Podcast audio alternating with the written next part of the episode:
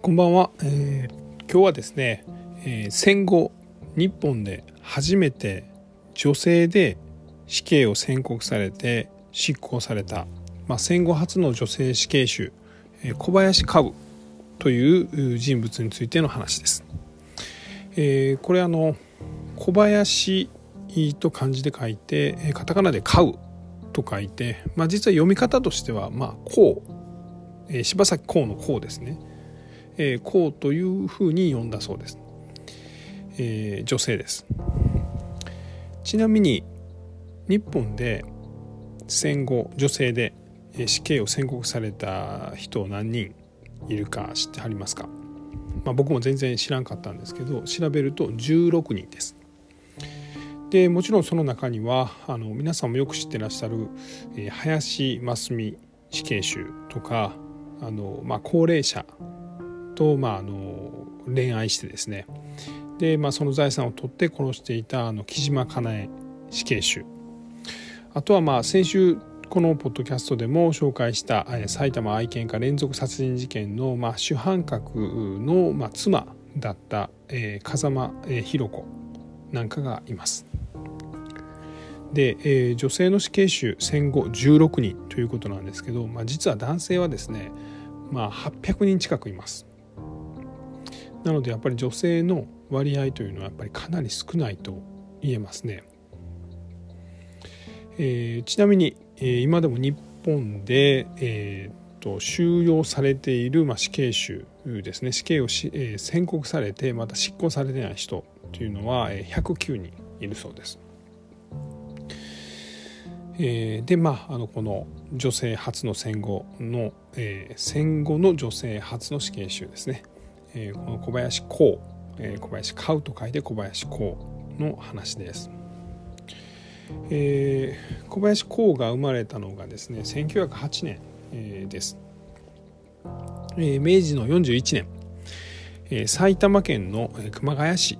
ですね、まあ、当時はあの玉井村という場所だったんですけどもそこで、えー、農家をしているご両親の7人兄弟の5番目の、ま、次女として、ま、生まれたそうです。で1908年というと、まあ、日露戦争があった3年後かなで、まあ、その2年後には、まあまあ、日本が韓国を併合する、まあ、いわゆるよく戦争があった頃ですね。で、まあ、そのしばらく後にはあの第一次世界大戦があると、まあ、そういう時期です。で、えー、日本はあの日清日露と戦争に勝ってですね、えーまあ、かなり今何ていうんですかねイケイケではあったんですけれども、まあ、一般のまあお百姓さん、えー、農家の人がまあそれほど裕福であったとは思えないです。で、えー、この小林公もですねえーと、16歳で、まあ、家政婦として、えー、上京します。でその後ですね、えー、1930年、えー、22歳の時にお見合いで結婚します。えー、相手は小林秀之助という男で、まあ、あまりそのもともとその体調が良くなかったとか虚弱な体質だったとも言われてますし、戦争で傷を負ってたとも言われています。で、えー、2人は結婚してですね、えー、男の子と、まあ、女の子を授かるんですけど、えー、この夫の秀之助が、まあ、あんまり体が強くなかったということもあって、えー、この公はですね、まあ、子供と夫を支えるために自分からまお商売をして行商ですね物を売り歩いていました。え埼玉の名物であの五花宝という、ま、お菓子があるそうなんですけど、えー、それを売ったりとか、えー、からし漬けという、ま、お漬物ですねそんなんを売ってたそうです。で、えー、この後ですね、えー、この小林公は、えー、愛人となる中村という、まあ、警察官と出会います。えー、この時ですね1940何年かなんかなちゃうわ、えー、もう1950年になってたのか、えー、とにかくもうこの時に、えーと、小林公は43歳。で中村は、25歳でした。だからかなり年上ですよね。そうか戦後ですね。もう1951年の話でした。で、えー、もともと、え、この中村警察官である中村との、え、愛人関係にはいろいろな説があるんですね。まあ、一説にはあのこの河のですね、まあ、一人娘の結婚相手として、え、探してて、えー、警察官で25歳の中村、えー、いい結婚相手だとして見つかったんですが、まあ、夫がまあ病弱なんで、まあ、いわゆるその夫婦の営みがなかったので、まあ、こう自分の中に、えー、溜まっていった、ま、性的欲求をですね、えー、中村にぶつけてしまってでまあそれで、まあ、本当は娘の結婚相手として探してた男だったんですが、まあ、こう愛人になってしまったと、まあ、いうような説もありますしまた一説にはですね、まあ、こうはま行商をしてたんです。物をいろいろ売ったりしてたんですけれどもまあこういう行商とかはいろんなトラブルとかもあったりとかですねまああんまりクリーンにだけやってもやっぱ儲からない。ちょっとまあ何て言うんですかね法に触れるようなグレーなこともやらないと儲からないのである意味まあ警察に取り締まられてですねでえー、まあ許してもらうために体を許したというような説もあります。また他の説ではですねこの小林公はもともとかなりのうんケチな性格で一度自分のものになったお金は決して他の人に使いたくなかったと、まあ、例えばその電気代もそうですし、まあ、この行商するんでいろんなものとかを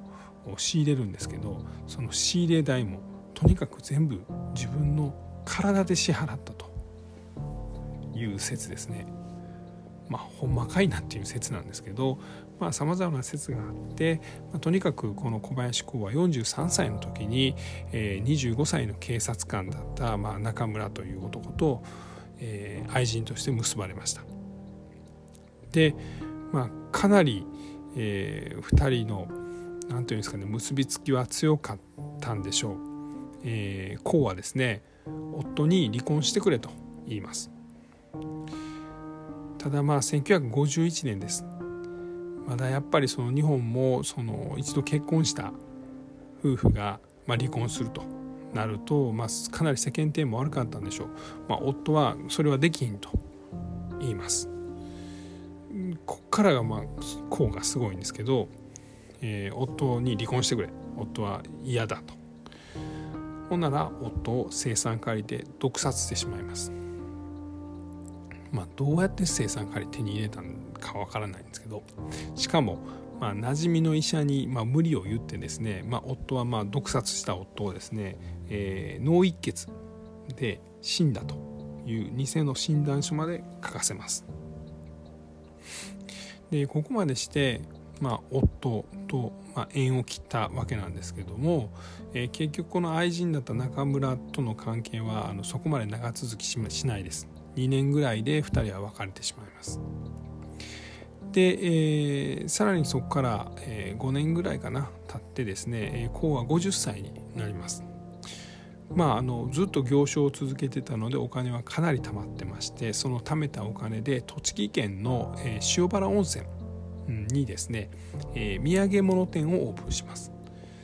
またあの食堂もオープンします。で土産物店ではかなり際どい、まあ、大人のおもちゃ的なものとかですね。あとはそのちょっとあのエッチな写真とか、まあ、そんなんも売ってたそうなんです。で、まあ、食堂もやっててこれどちらも繁盛したと。でそうなってくると、えー、さらにまあ大きな商売をやりたいと思ってですね、まあ、あの温泉の、まあ、温泉宿、ま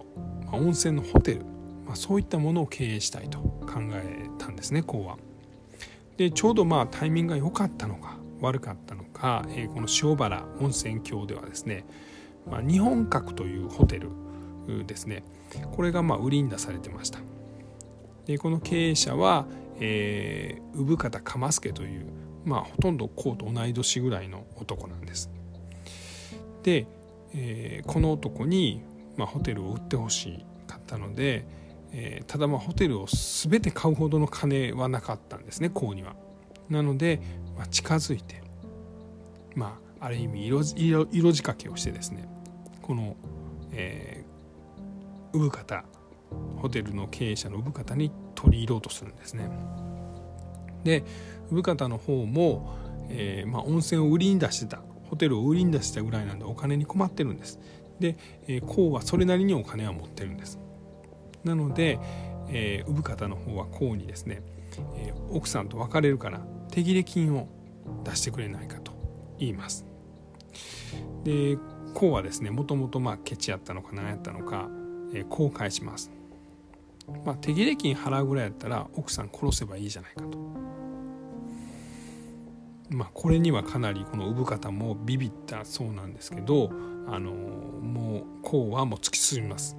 ホテルのまあ従業従業員だったまあ大貫という男をたぶらかしてですね奥さんを殺せばお金をやると。しかも私をまあ抱かせてやると言います。この時ちなみに、え、小林公はもう52歳ですよ。で大貫は32歳20歳差なんですよ。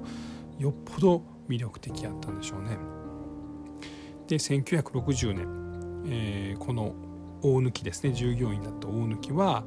え、小林公の言いつけ通り旅館の女将であったえー、産方の奥さんを殺してボイラー室の床に埋めてしまいます。でまあそれと同時にですね、えー、この孔は、えー、この産方にですね200万円を渡して、えー、ホテルの新しい、えーまあ、新館ですね新しい、まあ、ホテルの建物を建設します。でこれでもうあの孔はですね、えーまあ、念願のホテル経営に乗り出してまあおかみさんですよね、えー、現場をいろいろ指示して、まあ、ホテル経営を始めるんですけどしばらくしてこの産方に小林公は騙されていたということが分かります。というのも、えーと、産方はですね、えー、公からお金を借りて200万円借りて建てた新館をですね実はまあ旧館と一緒にですねあのもう競売にかけてたんですね。なんでこの産方もそんなことをしてたんでしょうね。やっぱどっか逃げるつもりだったかちょっとわからないですけど、まあ、それを知った功はもちろん起こります。1960年の大晦日です、えー、産方は一人でテレビを見てました。まあ大晦日にテレビって言ったらまあどう考えても「紅白歌合戦」でしょう。でその背後から、えー、こうはですねまあ細い紐ですね。でえー、これまあ細引きっていうんですけどで、えー、産方の首を絞めます、まあ、ちなみにその当時1960年の大晦日の「紅白は」まあ、橋幸夫三橋道也、えー、和田博とマヒナスターズとか、まあ、女性で言った美空ひばりエリチエミ、えー、浅岡幸二ザ・ピーナッツと、まあ、そうそうたるメンバーが出てたみたいなんですけど、えー、もう一人出てたんが松尾和子の「誰よりも君を愛す」を、まあ、松尾和子歌ったそうなんですけどもしかしたらそんなんを見てたんかもしれません。えー、こうは産方の背後から首で、えー、紐で首を絞めてでさらに従業員の大貫がですねお腹をブスブスブスブスと包丁で刺したそうですこれで産方も亡くなり産方の奥さんも亡くなりまあ誰も買う、えー、を邪魔する人間はいなくなりました。大貫とこうで、まあ、ホテルを経営します。しかしさすがにですねホテルの経営者この産方夫妻が2人とも亡くなってしまって、まあ、よくわからないこのこうがですねホテルのおかみさんになってるんですね。さすがに警察もちょっと怪しみますよね。で2ヶ月後大貫が逮捕されます。でまあ大貫もまあ何て言うんでしょうね。すぐに罪をもう認めたそうです。で、え、小林公はついに逮捕されます。取り調べする警察官に死刑だけは堪忍してねと。まあちょっと色仕掛けみたいなものを迫ったというような話もあります。えー、やがてですね1970年かなになって、えー、死刑が確定して執行されますこれがまあ戦後初の女性死刑囚となった小林公の物語でした。でもう一つですね、えこの公の性格を表す、まあ、エピソードがあります。でこれネットでですね小林と漢字で書いて「こう」と、まあ、カタカナで「えー、買う」ですねと書くとですね